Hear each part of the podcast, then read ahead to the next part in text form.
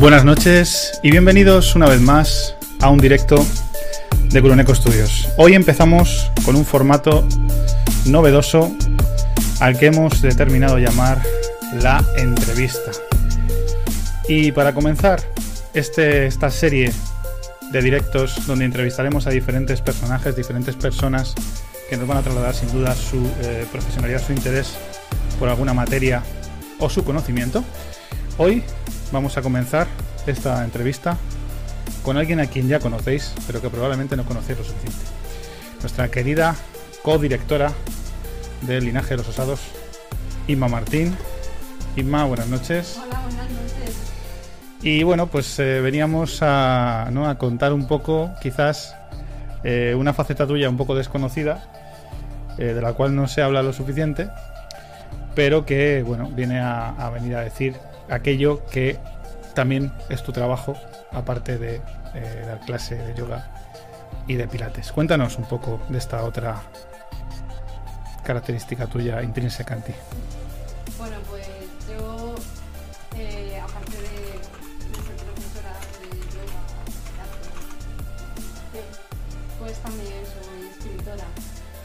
Y esto, bueno, el amor a la escritura, pues surge sobre todo cuando eres adolescente, en mi caso. Y cuando estudié guion de cine y televisión, pues, claro, te diriges más hacia el mundo audiovisual, pero por mm, el destino y el tema de, lo mal que anda la profesión de los guionistas, pues me fui más hacia la literatura porque justo cuando estaba estudiando guion de cine, ya no sé si fue el último año o antes, fue cuando pasó todas esas huelgas de guionistas en Estados Unidos sobre todo y, en la misma carrera te decían que, el guionista siempre que se lleva la peor parte. Pero los autores tampoco que nos llevemos la mejor parte, porque bueno, luego dentro de- del mundillo del arte siempre hay, hay pormenores. Me comenta J que está en directo, que se te oye muy bajito. Ya empezamos con estos problemas. No, no, no, no, póntelo donde estaba. Es que creo que no está saliendo el audio por la, la salida secundaria. como a lo lejos. Claro, se te escucha por este micro. No se te escucha la salida. Eso es el problema que tuvimos el otro día. Pero amplificado con esto. Vale. Tenemos un pequeño problema. Vamos a poner esto en medio. Y ya solventaremos el, el asunto más tarde. Un segundo. Vamos a trabajar con este. Di unas palabras. que Sí, J, ¿me oyes? Sí, ahora se te escucha. A vamos a trabajar con este, ¿vale? Vale. Y seguimos adelante. Bueno, pues eh, es una faceta tuya desconocida para muchos. Y también desconocido es el hecho de cuando te pones a leer tus obras, descubres a una persona que realmente, yo digo, no conocías. Es un poco... A veces es un poco duro decirlo así, pero es verdad. Y creo que no te hace justicia eh, realmente la eh, trascendencia que tienen tus obras, porque sin duda, y al margen de, la relación que podamos tener, creo que, que- no tienen el merecido reconocimiento que deberían de, de tener. Eh, damos la oportunidad a cualquier persona que quiera eh, darte la oportunidad ¿no? y luego el reconocimiento por parte de terceros y de que esto sea, por así decirlo, algo más objetivo de lo que la gente pueda pensar a priori. Eh, todos los libros los tenéis en la web de imamartin.com, la tenéis justo abajo. Añadiré un link en la descripción de- del vídeo que os llevará directamente a Amazon. Están todos, todos los vídeos en, en todos los libros en Amazon. Los podéis encontrar allí. Y, y bueno, su obra es extensa, pero principalmente, Inma, cuéntanos, eh, tienes dos novelas. Sí. Tengo dos novelas. Por un lado, que son Cuando lloran los cerezos y La sencillez del ginkgo. Eh, Cuando lloran los cerezos. Que es del 2013. que hizo esta es edición de, del 2019 que la retocó la retocó Iván y quedó súper bonita y por otro lado la sencillez del Jinko también reeditada por Iván y esta, estas son las dos únicas novelas que tengo de momento porque el resto de los libros eh, el resto, el resto de los libros, pues bueno, hay de todo un poco. Son, sobre todo, me gusta intercalar la eh, novela, cada vez que hago una novela y la termino, hago un libro de relatos de terror. Y, y aparte, bueno, pues tengo uno de poesía, que para mí es lo, lo más difícil de escribir. Y luego, pues, por un lado tengo el de Medita y sé feliz, que es un manual de meditaciones, muy, muy completito, la verdad. Y por otro lado, bueno, pues tenemos lo de los, las últimas obras que he sacado, que, que es Cuando lloran los cerezos, el manga, que es un cómic hecho por, por Flambeau, yo como guionista y Iván como el, Sufrido maquetado. el sufrido maquetador. Aquí salimos los tres, Iván, Flander y, y yo, que nos dibujó, nos dibujó ella. Y Son, son principalmente tus obras las que nos estás contando. ¿Tienes alguna, una- alguna que otra eh, que contarnos? sí, Sin embargo, eh, las novelas que tú has creado, que están ambientadas en Japón, ya sabemos eh, mucho acerca de esto, gracias a un montón de veces que lo hemos comentado, lo has comentado tú en tu canal. No olvidemos a Kemi84, el centro de, de- online de yoga y pilates Karma Dharma, es tu canal de YouTube, donde no solamente hablas, principalmente sí que hablas de, de yoga y de muchos temas ahora muy, muy controvertidos, como el de Yogi Bayan, Sí, del que hablaremos probablemente aquí en Kuroneko Studios.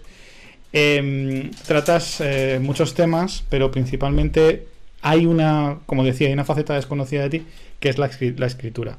En las novelas, tú plasmas la sociedad de Japón, de un Japón de años, de los años aproximadamente 40-50, eso es. más o menos, ¿no? Sí. Segunda Guerra Mundial Sí, una cultura muy cerrada a Occidente, una cultura que quizás de la que quizás sabemos menos de lo que creemos muchos de nosotros, eh, donde mm, das a- das en pones en valor por encima de todo la amistad y el amor, aunque hables de, artes marciales, aunque hables de tal. Cuéntanos un poco más de Cuando llegan los cerezos, en qué conte- contexto histórico tuyo lo, lo escribiste, en qué, en qué momento de tu vida, qué significó para ti. pues a ver, este libro surge de un- una visión que tengo mientras me están haciendo un masaje metamórfico, que me lo hizo mi, mi amiga y maestra de yoga Sol.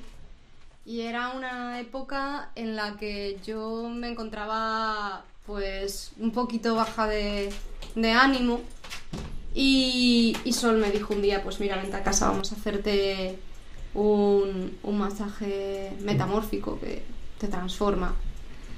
Y dicen que hay veces que cuando te están haciendo ese masaje, pues puedes sentir cosas, puedes ver cosas, no sé, yo tuve una ensoñación con dos mujeres que luchaban entre ellas a katana descubierta y iban con sus kimonos, todo así como muy extraño. Y mm, me quedé varios días pensando en qué podía significar eso. Y de ahí, de repente, pues un día cogí papel y boli y me puse, me puse a escribir una historia. Hice un relato corto, que de hecho se lo envié a Sol, y dijo, wow, esta, esta historia, vamos, esta historia tienes que, tienes que contar más de esto. Y creo que a la segunda persona a la que se lo mandé fue a mi hermana Beatriz. Y de ahí, pues ya fue cuando dije, bueno, pues yo hasta entonces no había escrito nada de ninguna novela. eh, solamente había escrito 13 cuentos misceláneos, que lo tengo, lo tengo por aquí. Es un libro de, de relatos muy cortitos. Y, solamente había escrito eso, bueno, aparte de... Tengo que decir que antes de todo esto yo empecé a escribir una novela que está aparcada desde hace mucho tiempo, es una novela fantástica que en algún momento mm, la seguiré haciendo. El caso es que al principio me daba como un poco de miedo lanzarme a la piscina y hacer una novela. Pero dije, mira, mm, tú eres guionista, tienes herramientas, eh, dentro de la especialidad de guion has estudiado teatro, sobre todo, en la asignatura de literatura nos hicieron leer bastantes obras de teatro. Y yo creé una novela eh, que de hecho no tiene capítulos, lo hice a propósito. Y, y la creé por escenas, realmente. No, por eso no tiene capítulos. Si alguien es avispado y se da cuenta, está estructurada por escenas como si fuese una película. Y yo creo que por eso engancha tanto este, esta forma de, mía de escribir.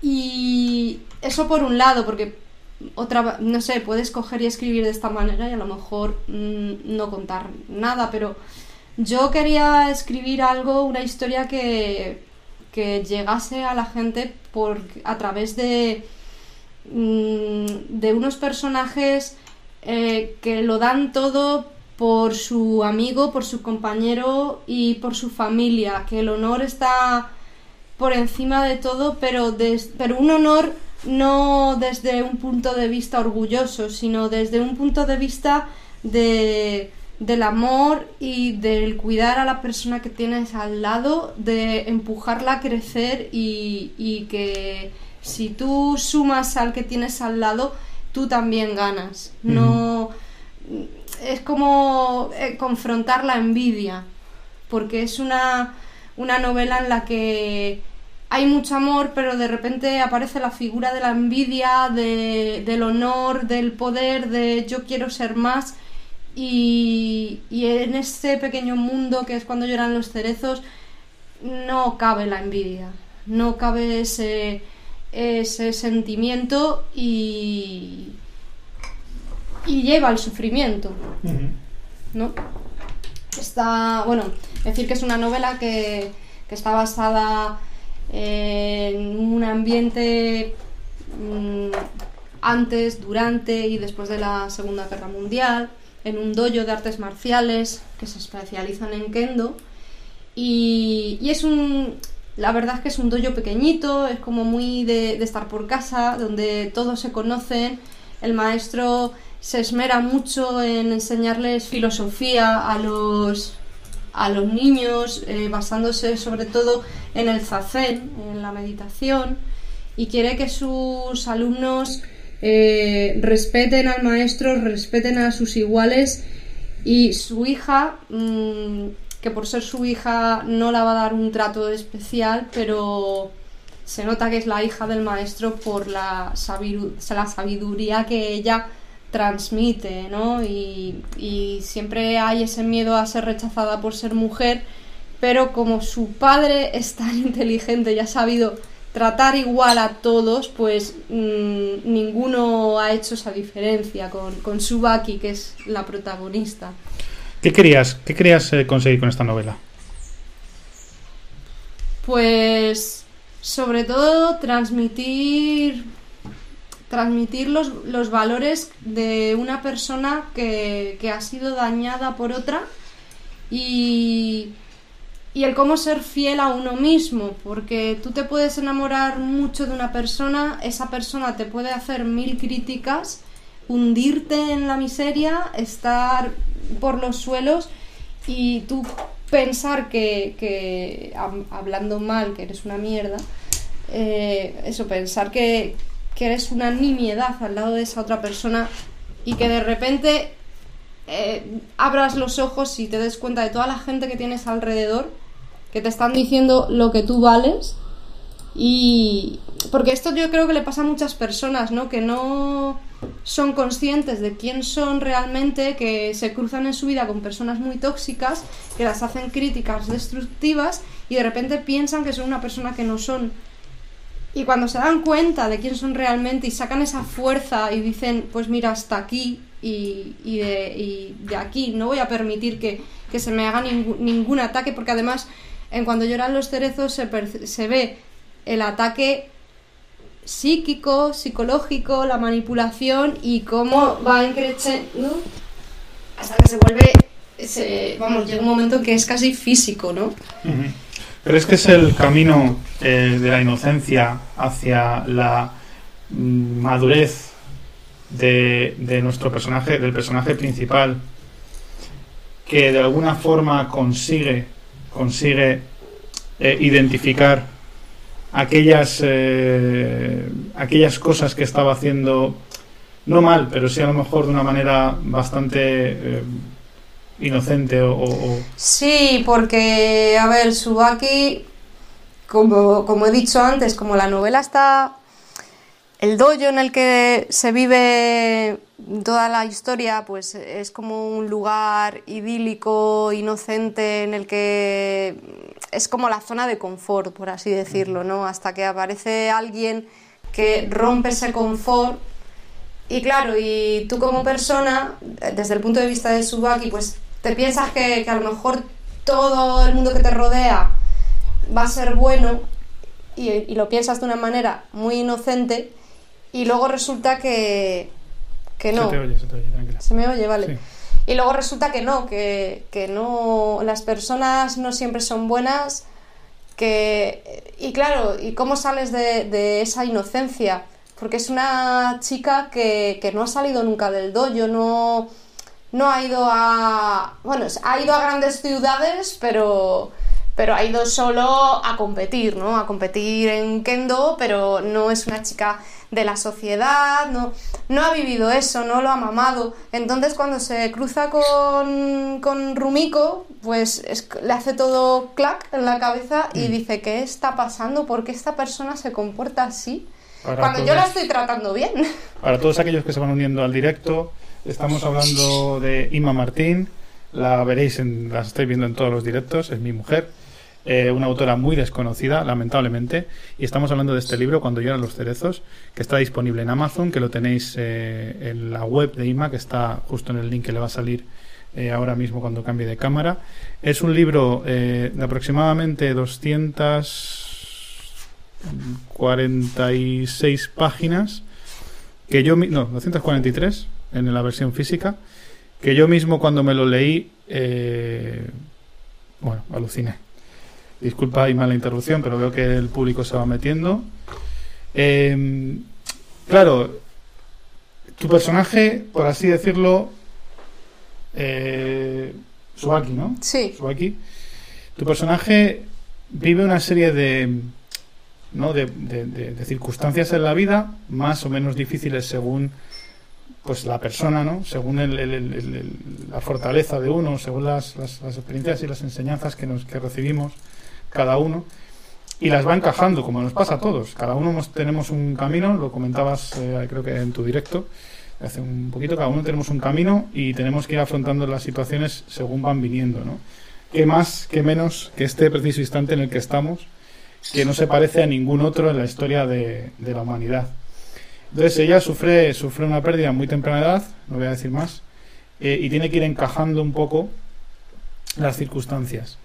La verdad es que yo lo que sentí, no sé si me puedes contar un poco más acerca de esto, es que a través de las artes marciales se genera una especie no solamente de, de, ¿no? de, de, forma de hacer las cosas, ¿no? sino que además de, esto se, se, se, crea, se crea un equipo y se crea una, una amistad, por así decirlo, una, una fuerza que poco se puede, que se puede explicar de una manera muy eh, poco acertada si no leemos la novela. Cuéntanos un poco más de, esto. Pues lo que ocurre es que se, se crea un vínculo entre ciertos personajes. Eh, como he dicho antes, Subaki es la única chica que hay en el dojo y ella, eh, pues, mm, tiene muy buena relación con cuatro de sus compañeros, especialmente con, uno de ellos que es un poquito más mayor, con Nobu. Y desde muy jovencitos, desde los ocho años, que empiezan a, practicar y, se hacen como, como en parte sus protectores, los protectores de, de Subaki, aunque ellos sepan que, ella se, se, puede valer por sí misma, pero es una mezcla de protección y a la vez admiración por una, una escena que ocurre en la novela que se quedan todos bastante sorprendidos de, el, maestro hace una pregunta acerca de, pues, de un tema que están hablando y cuando Tsubaki da la respuesta pues, pues todo el mundo se sorprende y dice uy ¿y, de, dónde ha salido esto? entonces bueno eh, lejos de envidiarla pues pues se acercan a ella no es como la fuente de donde beber sí no vamos a dar muchos más detalles. Si queréis eh, profundizar más en el libro, recomiendo que lo, que lo compréis en, Amazon. Lo tenéis en formato eh, electrónico, ¿verdad, Cima? Y en formato físico. Y yo aseguro que si os gusta Japón, eh, tenéis. yo diría ese sentimiento de que en el fondo todos somos, todos somos buenos y tenemos la bondad del ser humano, ¿no? que debería de prevalecer por encima de todas las cosas nos va a defraudar este libro y además eh, en algunos momentos va a ser bastante duro. Pero duro, probablemente, más aún, lo es la siguiente novela, la continuidad. No sé si es una continuidad. Es un spin-off. O es eh, un libro que, podría complementar. Creo que la trilogía, porque ahora mismo solo hay dos libros publicados, pero la trilogía que está en ciernes eh, va a ser la única trilogía que yo conozco. Yo soy una persona que lee poco y tengo que decir que no he podido dejar de leer estos libros. Insisto, lo he dicho muchas veces, podría decir que son malos, porque soy sincero, pero es que no lo son. Es, es así, eh, independientemente de la relación que, guarde con mi pareja, eh, tengo que decir que estos libros, si no los habéis leído mm, y no sois de leer, como es mi caso, eh, va a ser súper, se va a pasar el tiempo volando teniendo estos libros. Creo que es, va a ser la única trilogía que conozco, no sé, no sé tú, que se puede leer en cualquier orden y que no afecta y que no va a afectar a la experiencia del, lector. Háblanos de este segundo libro, de la sencillez del Jinko, de cómo se gestó, de cuál fue la, el, momento, los ingredientes, mm. la idea que tenías y, el por qué. Pues, a ver, la sencillez del Jinko surge de un personaje de, de cuando lloran los cerezos, y entonces yo decidí contar la historia porque se cuentan cosas en cuando lloran los cerezos muy duras, se cuentan así por encima y yo me quedé con ganas de, explicar más de por qué este personaje se ha visto en esas situaciones tan feas. El personaje se llama Shizuka, la chica, el personaje principal de la novela y bueno, tiene un paralelismo muy grande con Cuando lloran los cerezos, porque la novela empieza igual que, la anterior, contando la infancia, porque quería hacer un paralelismo con la infancia de Subaki. La infancia de Subaki es como muy idílica, a pesar de haber tenido una pérdida, es muy, muy bonita, muy tierna, y la infancia de Shizuka es todo lo contrario, es eh, el mayor paralelismo porque también es hija de un maestro, en este caso es un maestro de, aikido y de, y de karate. Y, bueno, también tiene amistad con, chicos de su dojo, pero el padre es una persona muy tradicional, muy en contra de que la mujer entre en el mundo de las artes marciales y, vamos, y para ella, para Shizuka, que además su familia es una familia adinerada, bien posicionada, porque además la obligan a ir a hacer la ceremonia del té, a estudiar caligrafía, quiere que sea una mujer japonesa modelo, pero mm, ella quiere eh, hacer artes marciales, quiere, quiere practicar aikido y el padre, bueno, la deja, pero siempre la da de lado y lo pasa muy mal, muy mal. La figura del padre de, de Shizuka es devastadora y esa es la dureza que tiene el libro, todo lo que genera ese hombre sobre ella y sobre todo lo que la rodea y cómo ella tiene que armarse de valor para acoger y, plantarse y decir basta ya. ¿Por qué la infancia? ¿Por qué esa cuasi obsesión por, Porque, por- por la eh, infancia? Pues porque la inf- en la infancia es donde nos vamos formando. La, la infancia, a ver, somos esponjas y somos como li- lienzos en blanco y, y en función de cómo sean tus padres, cómo sean tus amigos y cómo sean tus vivencias, vas a ser de una manera o de otra.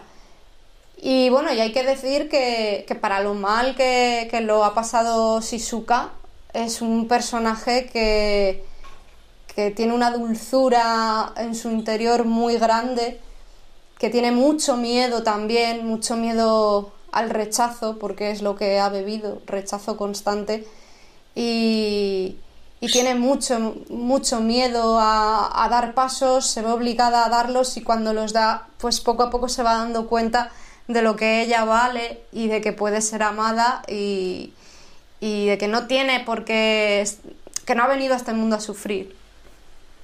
Lo digo así porque es una novela que, que trata un poco mmm, sobre el maltrato hacia otra persona y el cómo ir superándolo y cómo salir de eso. Y además, claro, es en una época en la que, bueno, pues si te maltrataban no pasaba nada. Para aquellos que se estén uniendo en este momento, estamos con Inma Martín del Campo, escritora, también profesora eh, de yoga y de pilates, que eh, nos está hablando en estos momentos de su libro Cuando... Eh, La sencillez, la sencillez del Ginkgo, perdón.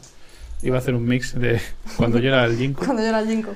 La sencillez del Ginkgo lo tenéis disponible en Amazon, tapa blanda, eh, que es la complementación a Cuando lloran los cerezos. Pueden leerse de manera indistinta, pero yo siempre diría, porque soy un maniático de este tipo de cosas, como pasa con las galaxias, que los, le- los leáis en el orden cronológico. ¿vale? Pero los podéis leer de cualquier forma. Es cierto, muchos te dicen que yo no, yo no coincido, pero bueno, muchos eh, hay que escuchar, las críticas siempre son buenas, aunque hay crítica mala, aunque algunos no sepan hacerlas, como me pasa a mí en el canal, digo por los insultos. Pero algunos te dicen que tu, segundo, tu segunda novela es más madura la primera, no sé por qué, pero bueno, también se ha escrito después. Sí. No obstante, sí que hay que decir, hay que dejar claro que cualquiera de las dos se puede leer en cualquier orden, pero que el Ginkgo es una novela dura. Mm, No digo que vayáis a que sea como eh, el perro este, el ¿cómo se llamaba? ¿Hachiko? Hachiko. No, por Dios. No va a ser un drama como Hachiko, pero eh, ojito, ojito, porque es bastante más dura. No digo que, que cuando llegan los cerezos, de los cerezos sea algo, ¿no? sea algo en- en- endulzado, ¿no? sea un caramelo. También hay, hay historias y hay cosas que, que- que, bueno, que no son fáciles. Pero, pero el Ginkgo, eh, además, como te iba a comentar ahora, como te iba a preguntar, está, eh, está emplazada en un momento bastante complejo de Japón, de la historia de Japón. Cuéntanos. ¿En qué momento se Pues- desarrolla? A ver, mientras, mientras que ver, las dos están basadas, están ambientadas en la misma época, Sí. eh, durante la Segunda Guerra Mundial, pero eh, mientras que cuando lloran los cerezos, pues están ahí como un poquito aislados. Eh, en la sencillez del Jinko, pues no, es- viven en Tokio y Tokio ha sido una de las ciudades más bombardeadas de Japón durante la Segunda Guerra Mundial. Les hacían constantemente bombardeos de napalm y, y se plasma en la novela eh, en muchas ocasiones en los, que los personajes tienen que estar totalmente alerta de cuando empiezan a sonar las alarmas, bombardeo, bombardeo, y meterse todos de- debajo del dojo porque, porque es que se, se van a morir. Y, eso sale y mientras que eh, cuando lloran los cerezos se habla de la bomba de Hiroshima, en este caso, en la sencillez del Jinko, se habla de la bomba de Nagasaki, pero no solo se habla, sino que aparece Nagasaki bombardeada. Eh, en un momento dado, la protagonista se va allí por circunstancias. Para mí es una de las partes más... Hay partes muy duras de la novela, pero esa es una de ellas. Es dura y a la vez tierna.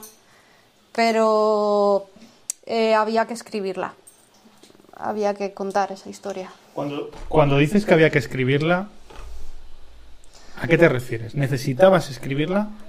¿Estaba dentro de ti como...? Sí, porque, mm, mira, además eso surge porque después de, de releer cuando lloran los cerezos, de opiniones sobre todo de, de, un, de un compañero escritor de Alcalá de Henares, ¿no?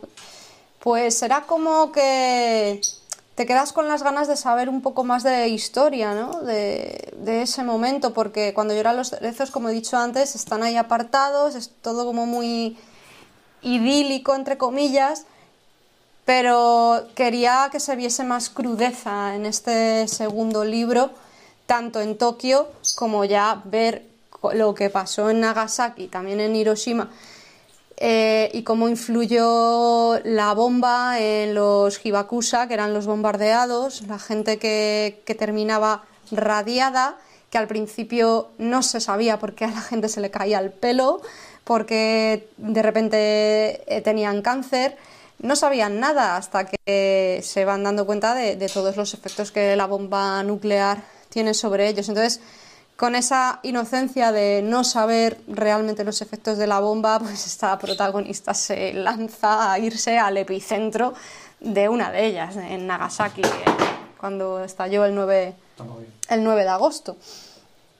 Y se va, se va allí y quería mostrarlo también porque cuando yo estaba por la mitad de la novela, más o menos, que fue cuando nos fuimos a Japón, pues antes de ir sí que me estaba viendo documentales sobre, sobre este tema de la Segunda Guerra Mundial y ya cuando estuvimos allí, estuvimos en Hiroshima el día de el 6 de agosto creo que fue, cuando el aniversario de la bomba y vimos la ceremonia y al día siguiente estuvimos en el museo y ya pues vimos... Eh, todas las barbaridades que hay en ese museo, mm, te quedas muy impactado como occidental porque, mm, claro, tú en el colegio pues sobre todo estudias datos, pero cuando ves realmente la, la repercusión de lo que pasó pues es, es distinto. Entonces yo eh, con ese dolor con el que salí ese día de, del Museo de la Bomba, lo, yo dije que lo, te, lo, tenía que transmitir en un libro y, lo, y tenía que contarlo. Hay una sorpresa, eh, hay una sorpresa evidente en el libro eh, con los personajes, que es muy curioso de cuando lo vuelves a, a, leer, digo lo vuelves a leer porque al final los, los, eh, las historias se cruzan, te sigue sorprendiendo de la misma manera.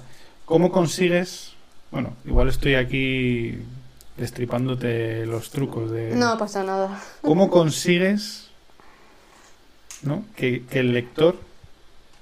Porque yo te conozco y es, es a veces es... Me pasa con muchas cosas que no enseño porque doy por sentado que a quién le va a interesar, ¿no? O sea, siempre pienso, pues, ¿a qué voy a explicar esto? Luego resulta que subo un vídeo al canal y la gente, pues, es de los vídeos más vistos, ¿no? Pero es muy curioso porque, insisto, hay una bilocación de la Ima que conocemos todos, o que no se conoce, o la profesora de yoga, que nadie conoce la escritora, versus la escritora. O sea, hay una persona, hay un, hay un pienso, ¿eh?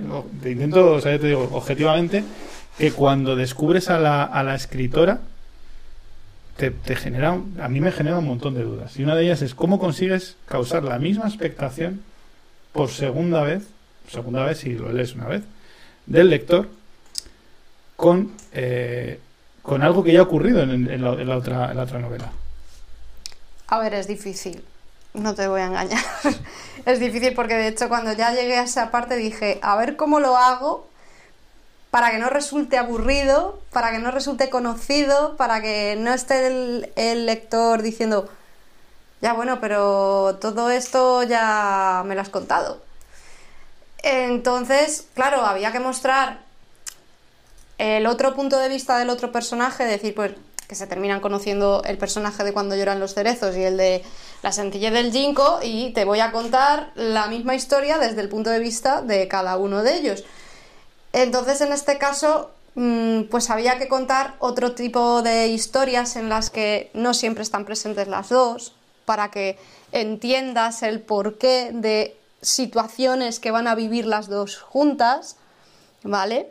Eh, por ejemplo, en la sencillez del Jinko, pues utilicé la relación que tiene eh, el, personaje de Shizuka con el maestro, con el padre de, de Tsubaki, con Fujikawa Sensei, porque tiene una relación muy estrecha, eh, ya que con su padre no la ha podido tener, pues él, ella ve como en ese maestro al padre que, que, nunca tuvo y que le hubiese gustado tener. Y entonces, eh, poco a poco voy contando esas historias que no te he contado en cuando lloran los cerezos y cuando están las dos juntas, pues tengo que expresar los sentimientos desde el punto de vista de la otra persona y, y tengo que como que ahondar más aún para, para que te interese, ¿no? Para que no sea todo, ah, pues lo cuento y, me baso solo en los hechos. No, yo, yo me baso mucho en los sentimientos cuando escribo porque quiero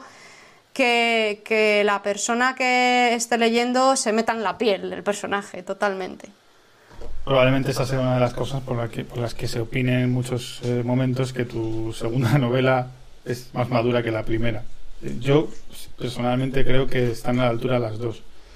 Eh, ya, ya, ya, os digo que es desde una forma, un punto de vista objetivo, no soy muy eh, ducho en lectura, aunque he leído muchas obras, como hemos tenido que hacer mucho, 1984, El diario de Ana Frank, Caperucita Manhattan, Falso Movimiento, no lo sé, La historia interminable. Alguno que otro he leído y la verdad, insisto, vuelvo a insistir, que, que, que bueno, que quien no los haya leído, yo os digo, van a ser los 15 o 16 euros mejores invertidos, mejor invertidos, porque un poco el secreto probablemente de todo esto sea la forma y corrígeme si me equivoco, la forma de construir estas historias basándote en tus conocimientos de, de cine y guion. Sí. Digamos que podemos decir quizás que estos, eh, que, que, uno de tus libros asemeje mucho a la lectura, bueno, al, al visionado de una serie de televisión Sí. y que tenga esa capacidad, ¿no? Que tiene la serie de, la serie de televisión de engancharnos, ¿no? De, de retenernos y decir, ¿y ahora qué va a pasar? ¿no? Porque la sensación que tiene uno cuando termina el libro es, pero ya se acaba el libro, además van pasando las hojas, cuando es electrónico no te das cuenta, pero cuando es físico van pasando las hojas y dices, pero vamos a ver, entonces, claro, imaginaos mi, mi adebacle, yo la tengo en casa y la digo, pero entonces, ¿qué va a pasar con esta persona y con esta otra? Entonces yo me invento mis, mis historias, me dice un día, a ver, más a decir a mí lo que, lo que van a hacer estos personajes o no.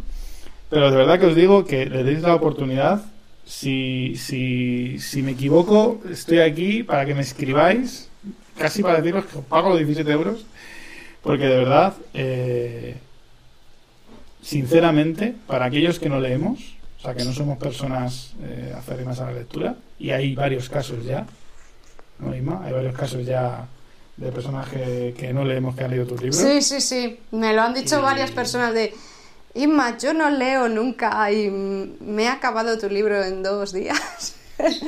De hecho, bueno, pues hace un ratito me ha llegado un, un mensaje de, de una chica que, que las dos somos alumnas del, del mismo profe de inglés de, de allí de mi barrio y mi profe de inglés le había dejado dos de mis libros y me escribe diciendo que se empezó a leer cuando yo eran los cerezos el jueves y que se lo había terminado el- eh, un sábado y, y que vamos, que, que estaba fascinada con la, lo- la novela, que le había encantado. En algunas bibliotecas tenéis los ejemplares, es el caso de la, de la biblioteca de Aranjuez. ¿Algún caso más de bibliotecas donde esté disponibles Eh, las, las pues- obras que te suene, que recuerdes? En Tres Cantos Tres también Cantos. están, en la de Tres Cantos, y es que no recuerdo si está en la de Vallecas, en la de Villa de Vallecas, no lo, no lo Bueno, recuerdo. de cualquier forma vamos a intentar que por las bibliotecas de la zona, de Aranjuez y alrededores, vayan estando disponibles por si, bueno, eh, pues queréis leer, leer, eh, esta maravillosa obra. Está también en, en la biblioteca de, del Hospital Puerta del, del Sureste, el, de Arganda, De es, Arganda. es el en la biblioteca Y de cuéntanos, de eh, bueno, tus novelas desconocidas, lamentablemente desconocidas, eh, tienen, una, tienen un trabajo y un, y un, eh, y un desarrollo como el que hemos comentado, ¿no? Te transportan a, a ese país tan lejano y tan diferente, ¿no? y tan especial para algunos que es Japón. Pero aparte de estas novelas, tú, tu primer libro, en este caso, que lo has comentado antes, fue un manual Sí, de meditaciones por el que, bueno, vamos a decirlo claramente, tú no dabas un duro porque eran tus, lo decías, son mis notas de, son, mis- o sea, son buenas notas, pero son mis notas personales de, de yoga. de yoga y sin embargo es un grandísimo desconocido en el dentro del mundo del yoga, pero es un manual de lo más completo. Sí. Cuéntanos. Esta es la edición de bolsillo, ¿vale? Porque luego hay otro... Perdóname, tengo que hacer la broma. Voy a meter la mano en tu plano. Esta es la edición de bolsillo. Es la edición de bolsillo, ¿verdad? Dime tú, ¿en qué bolsillo cabe esto? No sé, te... Digo que es la edición de bolsillo porque, porque es que luego hay otro que es en formato DIN 4 Con las fotos en color. A ver, estas son chiquititas, en blanco y negro, ¿sabes? Y edición de bolsillo. Sí, esto fue una recopilación que hice de meditaciones de, de Kundalini Yoga y, y las recopilé todas aquí. Saqué el libro. He de decir que hacer manuales no es lo mismo que escribir, ¿eh? que hacer manuales eh, es un trabajo arduo. a- además, eh, ayer, entre ayer y hoy he terminado otro manual de Pilates que dentro de poco sacaré, sacaré a la venta.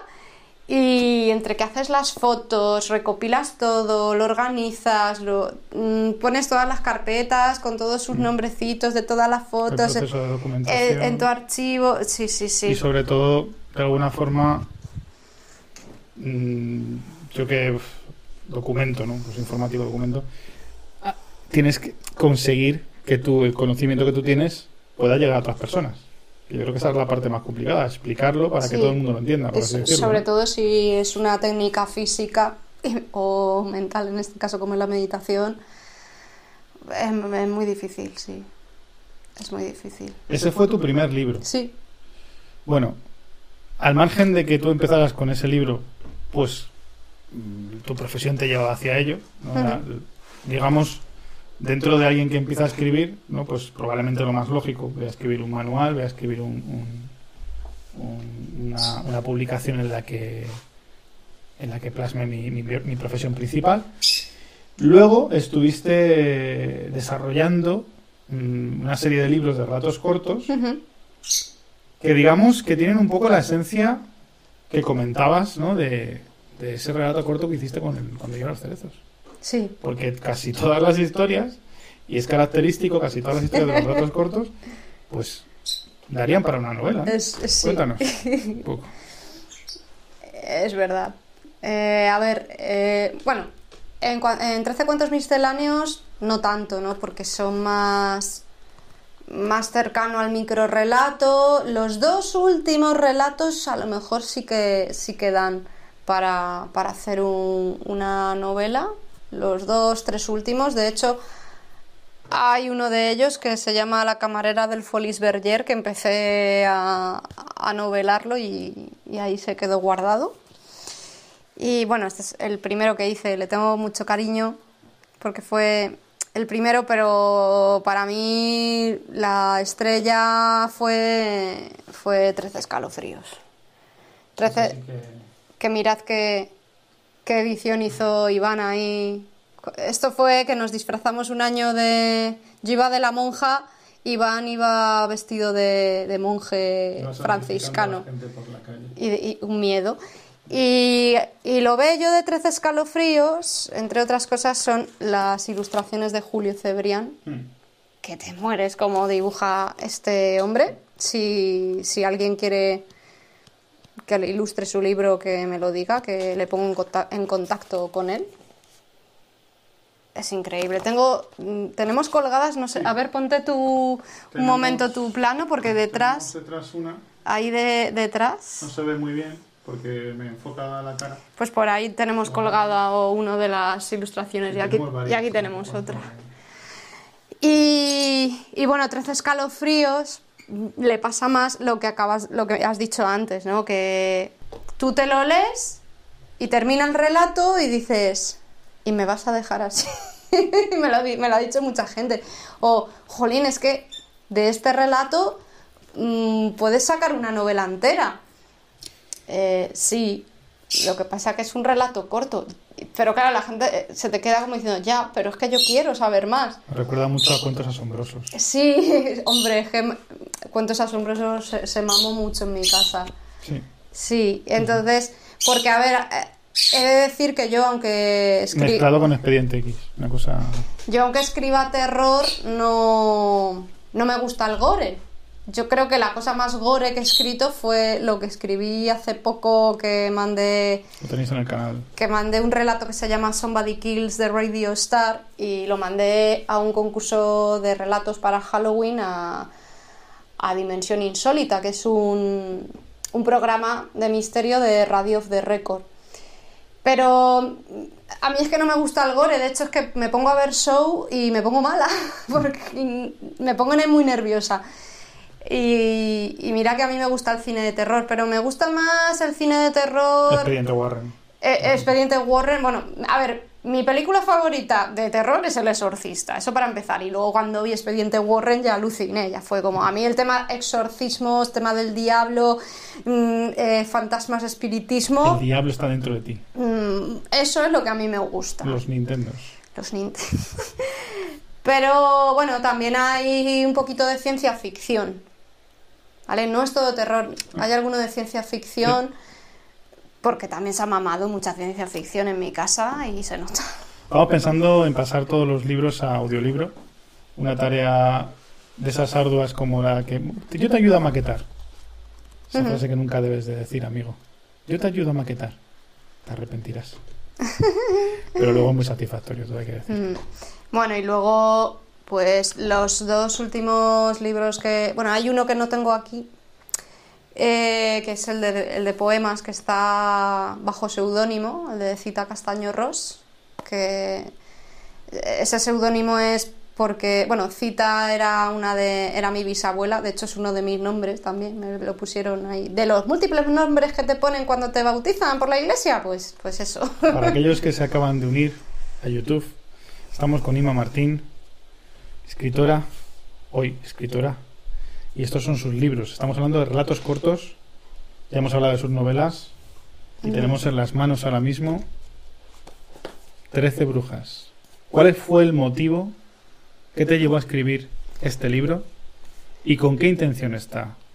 Bueno, si os dais cuenta, para empezar, los, los, tres libros de, de relatos siempre tienen el número 13. 13 cuentos misceláneos, 13 escalofríos y 13 brujas.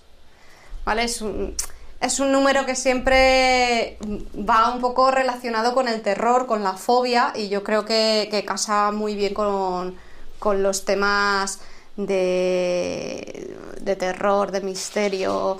Y bueno, y 13 brujas surge porque quería hacer un nuevo libro de relatos, pero quería que fuese más específico, ¿vale? Porque 13 escalofríos, bueno, el de 13 cuentos misceláneos, cada uno es de una temática diferente, hay de misterio, de amor, de ciencia ficción, 13 escalofríos son más hacia el terror y ya 13 brujas es un poco más concreto.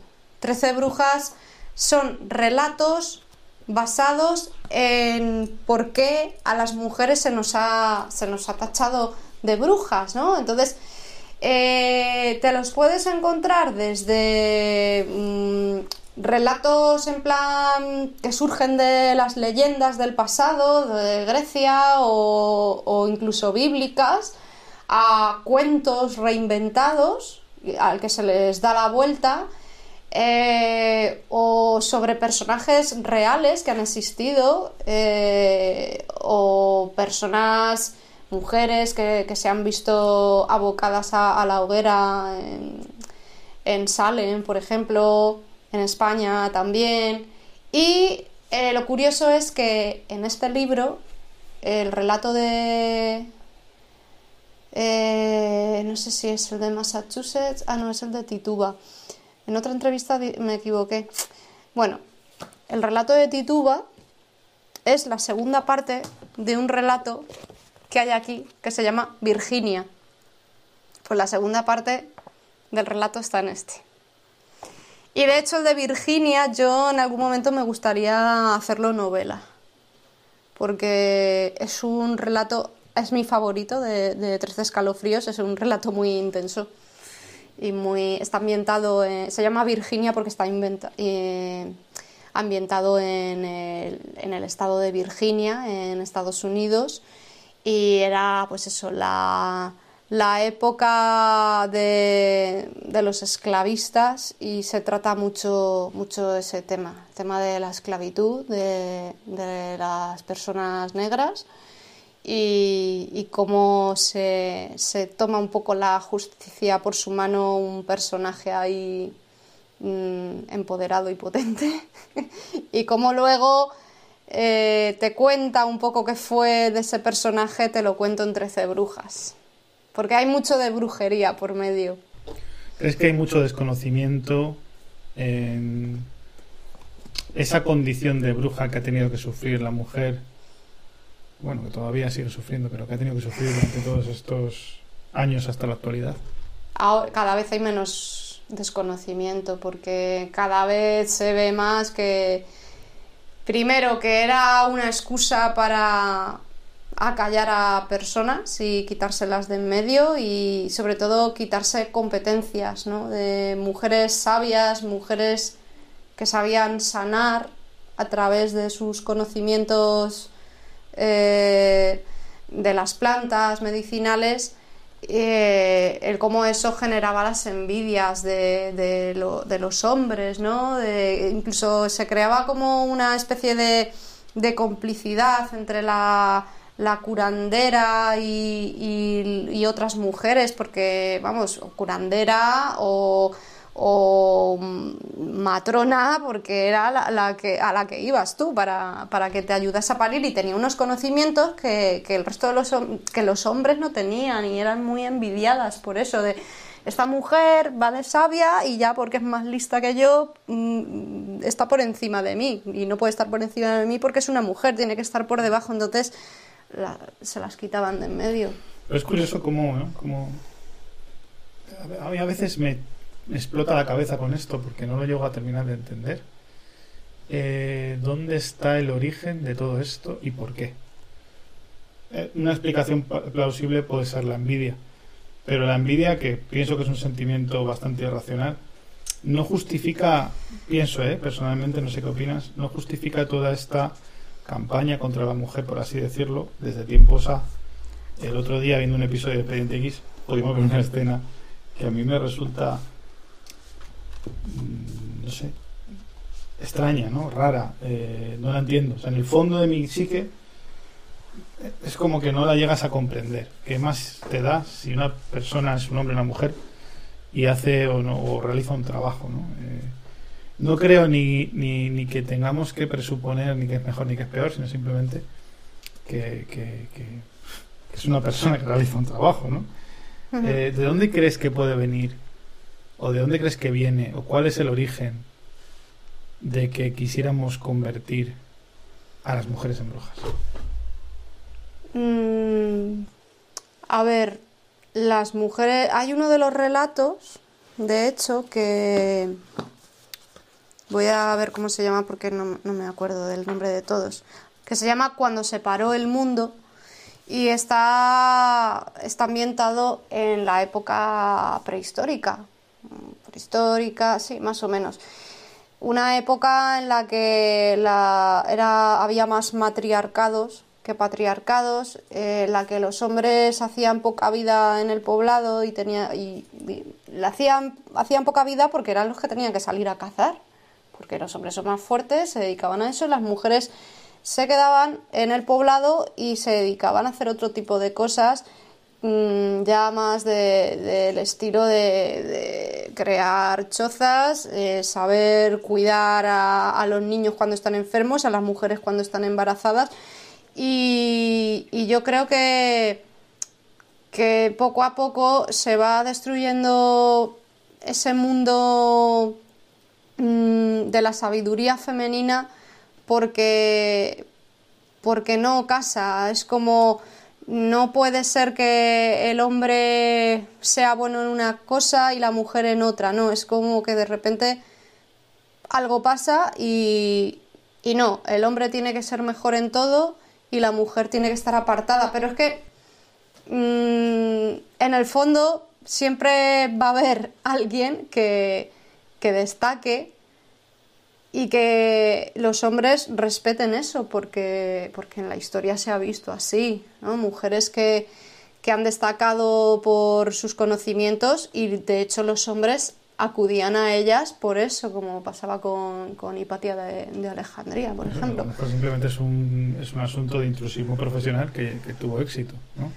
Eh, el intrusismo profesional por parte de los hombres para convertirse en, en hombres con conocimientos que desplazaron a las mujeres como meros, eh, bueno, como meros eh, ejemplares, iba a decir, eh, cuidadores de hogar.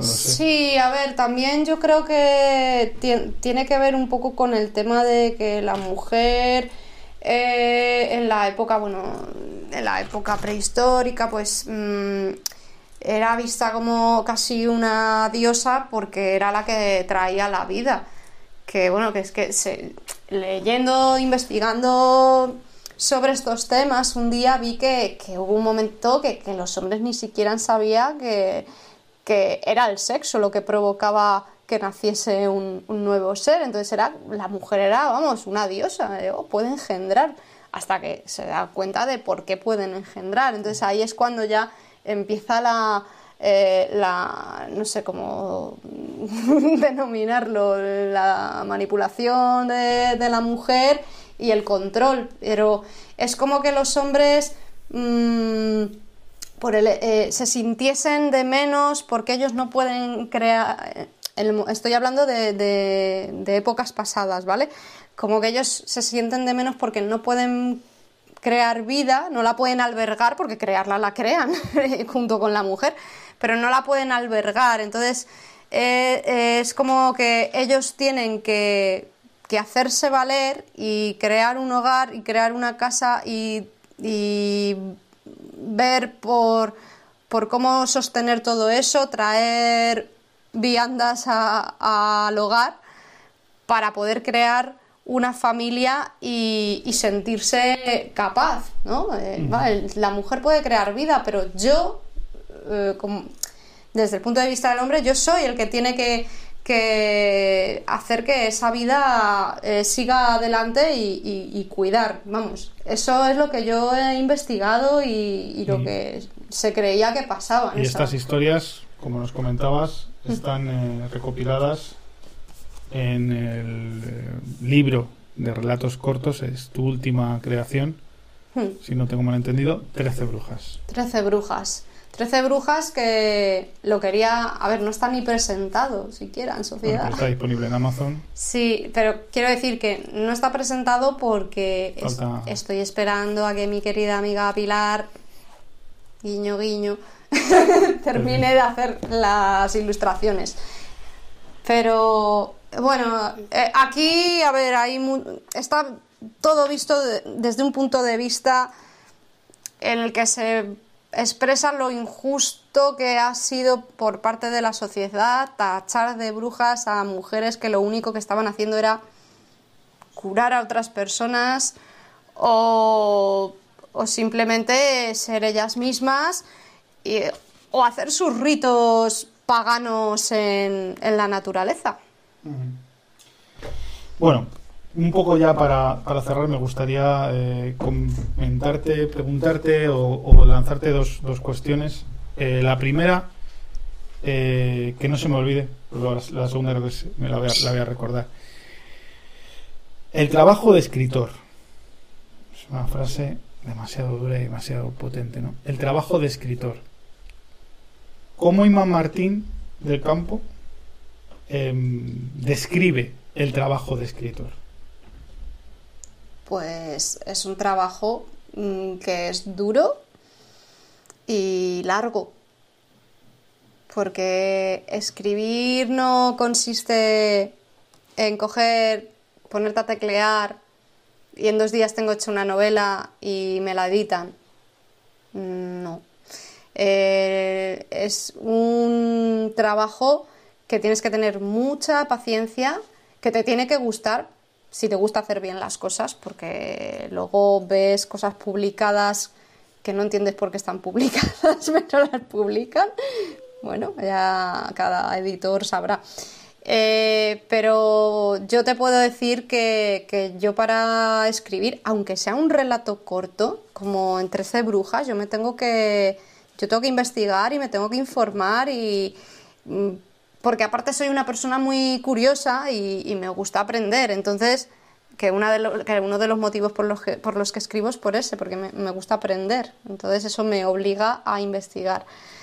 Y después de, de estar investigando y recopilar, porque leer y estudiar te dan muchas ideas para crear muchos relatos, y luego ya te pones a escribir, o sea, no es solo escribir y ya está, es saber informarse e investigar, es saber estructurar una historia, es saber, por lo menos yo como he estudiado guion de cine y televisión, lo aprendí de esta manera y vi que es muy bueno aplicarlo a la literatura, que es decir una cosa con el menor número de palabras posibles, es decir, no tomes por tonto al lector, aunque hay algunas personas que a lo mejor no, sepan bien de qué va el tema del que estás hablando, pues bueno, si es una persona curiosa, a lo mejor se mete en internet a buscar aquello que no termina de entender. Pero yo tomo la premisa de no tomar por tonto al, lector y contar las cosas de una manera ágil y rápida, pero a la vez eh, expresando mucho, expresando mucho los sentimientos. Eh,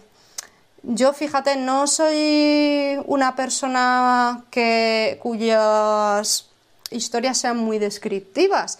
Hago descripciones, como todo el mundo, obviamente, pero eh, parece que, que por ser una persona que se pierda en descripciones muy rimbombantes, ya escribe bien. Si tú escribes de esa manera, muy, muy descriptiva, al milímetro, con rimbombancias, y en el fondo no estás contando nada, el lector se va a aburrir, va a cerrar el libro y lo va a dejar a un lado. Yo desde mi punto de vista, yo como lectora estoy hablando, ¿vale? Eh, si eres una persona que, un escritor descriptivo, tienes que ser muy bueno para mantener atrapado al, al, lector y son sobre todo los que saben describir muy bien las acciones.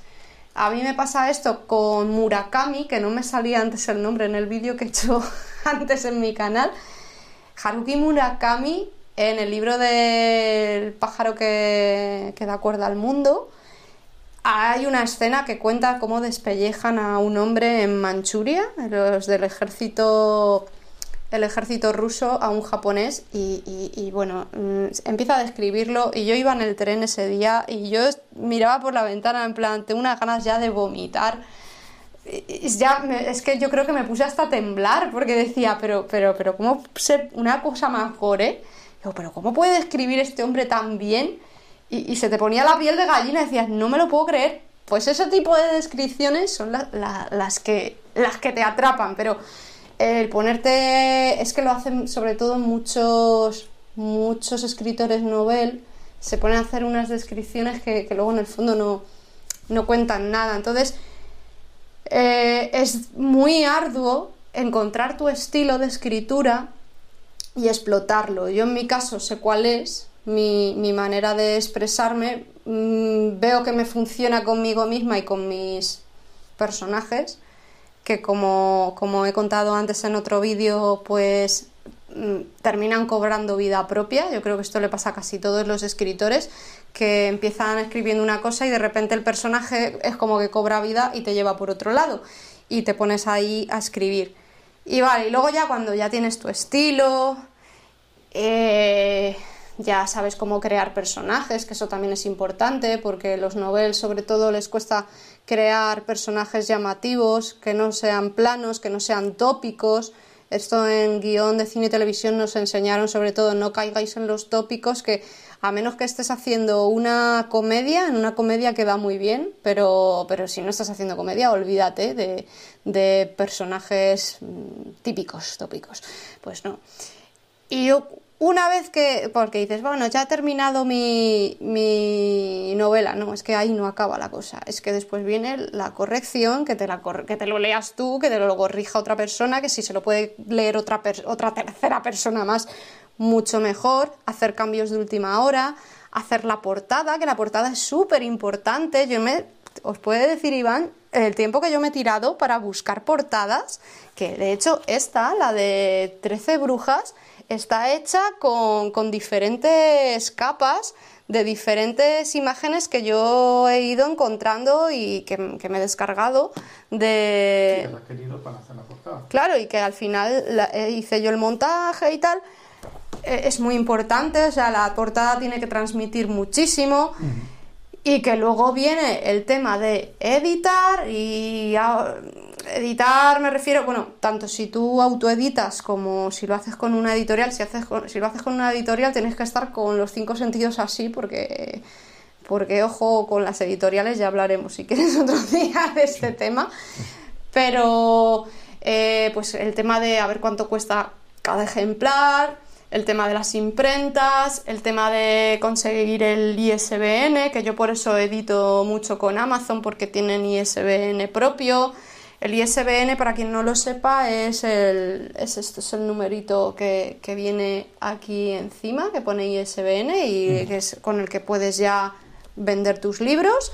El tema de lo más importante de todo, por favor, registrad vuestras obras, no seáis tan cafres porque mm, sobre todo los novel, claro, no lo saben. Yo lo sé, pero porque he estudiado guion y en guion tenía una asignatura que era Derecho Cinematográfico y lo primero que te decían era, en cuanto acabes tu guion, te vas a, eh, a registrarlo a la propiedad intelectual porque, porque no vendas tus derechos. Puedes vender eh, eh, puedes hacer un contrato, pues claro, para, para editar el libro, para distribuirlo X años o X meses, lo que tú quieras. Pero es que muchas veces, y a mí me pasó con, con la sencillez del Jinko, que hice un crowdfunding con una editorial, y llegó un momento que les dije, oye, que, voy a ir a... Les, pregunté yo, vosotros, porque hay algunas que lo hacen, hay algunas editoriales que te cogen y dicen, no te preocupes que nosotros te, hacemos el proceso de... Mm, ¿Cómo se dice que lo he dicho antes? De, registrar tu obra y tal. A mí me gusta hacerlo yo porque no me fío de nadie. Entonces yo le decía, bueno, pero esto lo editáis sin, el registro, no, digo, no me habéis pedido el registro de mi obra, como diciendo, o sea, podríamos estar haciendo un crowdfunding y a lo mejor esta novela se la ha plagiado yo a alguien y vosotros no lo sabéis. Hay negocio, evidentemente hay un negocio bastante truculento con algunas editoriales, vamos a decir algunas, por no generalizar, por no hablar de tal. Lo importante creo que a destacar con esto que ha dicho Inma es que todas las obras que vosotros vayáis a publicar, todas aquellas obras escritas, eh, eh, dibujadas, creadas, todo aquello que, podáis pensar, que vais a presentar, que vais a vender, que vais a distribuir, registrarlo. Para eso está el registro de la propiedad intelectual. Son, creo que son 13 euros por registro de obra. Ahora creo que es un poquito más caro, pues pero vamos, 16. De cualquier forma va a ser más barato que, que os plagien la, sí, por supuesto. la obra. Ima, para acabar, eh, ha habido mucho flujo de, gente. Probablemente, como siempre pase, estamos en horas de cenar y en horas de tele, que desconocemos nosotros que pueda haber la tele a estas horas un domingo, pero bueno. Sí, cuarto, cuarto, milenio. Lo va a pillar justo para cenar nosotros. Em, para acabar, eh, ¿estás trabajando en una nueva novela? ¿Nos puedes contar algo? Sí, estoy, eh, estoy trabajando en esa tercera novela que cierra la trilogía, que has dicho tú antes que se puede leer en cualquier orden. Los dos primeros sí, el último no. el último no. El, último te tienes que leer cuando lloran los cerezos, sí o sí. Pues yo, como siempre os digo, soy fan de ver las trilogías y las sexologías. las sexologías. Las orgías. Eh, lo digo por la verdad, gracias. Verlas siempre en el orden cronológico, en el que salieron. Yo soy fan de hacer esto. Además, hay mucha historia. Ya os contaré, ya os hablaré de Pixar. Hay muchas cosas que me gustaría contar en el canal, pero yo soy fan de hacerlo así. Pues qué pena, ¿eh? qué pena que no. No, no, no. Pero a ver si es verdad que nos cuentas las cosas que quedan pendientes. Pero vamos, eh, a quien se lea los cerezos se va a querer. A ver, La Flor de la Yakuza es como se llama mi nueva novela, como, como se va a llamar, porque todavía no ha salido. Y está hoy en proceso, ¿vale? Y la protagonista es Rumiko, que es uno de los personajes de Cuando lloran los cerezos. Es un personaje bastante odiado por los fans. Pero eh, incluso aunque la persona sea de esa manera, hay que darle una oportunidad para que cuente su historia. Y a diferencia de cuando lloran los cerezos y la sencillez del Jinko, decir que las tres novelas, las tres están protagonizadas por mujeres, pues en esta no se va a hablar de la infancia de Rumiko. Yo creo que no hace falta, es una niña bien, una niña bien que termina mm, en una casa de geishas en Kioto, en guion Que se enfrenta a la, a la dureza de la vida, ¿no? De repente. Sí, claro, eh, de tenerlo todo a, a no tenerlo, a no tener nada y, y decir, ¿qué, qué hago yo aquí? Es la típica historia en la que el personaje que pensamos que odiamos que es malo y tal, pues a lo mejor le damos, ¿no? Se le da Esa segunda oportunidad, es. como nos pasa en la peli del Joker, que todo pues el Joker es malo, ¿no? Pero luego nos damos cuenta de que el Joker es como es por las circunstancias de la vida, ¿no? Eh, un poco, un poco quizás Esto, o, o no, o es una persona que es- se reconvierte. esto es una persona que se, re- que se por va, que se reconvierte por las circunstancias, ¿no? Es la típica niña mimada que lo ha tenido todo y al verse sin nada, La vida. y al verse domada por, por esa convivencia con las geisas que va a tener, pues, pues tiene que cambiar sí o sí y cada vez ve la vida de, de una manera... e- Es la madurez de este personaje, ¿no? Eh, que le ha costado madurar mucho. Que no se trata de la infancia, sino ya de una edad Es una edad ya, entrada. ya entrando, es jovencita, Rumiko, tiene veintipoquitos años, pero ah, sigue, sigue siendo una niña prácticamente. Pues muchísimas gracias, Inma, por haber estado hoy en directo con todos nosotros, con toda la audiencia, con esas personas que se acaban de incorporar. Hemos estado con Inma Martín del Campo, escritora, además de profesora y eh, eh, de, de yoga y de pilates, y cantante aficionada también, que me dice que por qué no canto tanto, que canto poco últimamente. Sí, porque, jolín, vamos a, Cantaré más. vamos a ver, es que yo soy la que toco el ukelele, tú tienes que cantar, porque yo tengo la voz hecha mierda ahora mismo. Gracias por enseñarnos todos tus libros. Eh, De verdad que os digo, no es partidario, es totalmente aséptico mi comentario que os iniciéis con una de sus novelas o con uno de sus relatos eh, cortos, que están todos en Amazon, que los tenéis todos en esa dirección que tenéis justo de- debajo de ella, que os redirige a Amazon y a toda su biblioteca de obra. Los tendréis en casa en unos muy pocos días y los vais a disfrutar, os lo aseguro, os lo aseguro y mira, me la juego a que lo vais a disfrutar. Lo podéis dejar aquí en los comentarios. Como siempre, poco más que deciros. Gracias por haber estado ahí, gracias por estar cuando estéis, o sea, en el futuro. Que os esperamos eh, en muchos más directos, que este es el linaje de los osados y que no solamente hablamos de noticias de actualidad, del COVID y de otras muchas cosas que nos rodean, sino que hablamos de literatura, hablamos de libros, hablamos de autores que se tienen que ganar la vida de una forma muy complicada, creedme. Eh, y que esperamos vuestro like, vuestra suscripción, vuestros comentarios y aquí en el próximo directo que será cuando menos os lo esperéis. Hasta pronto.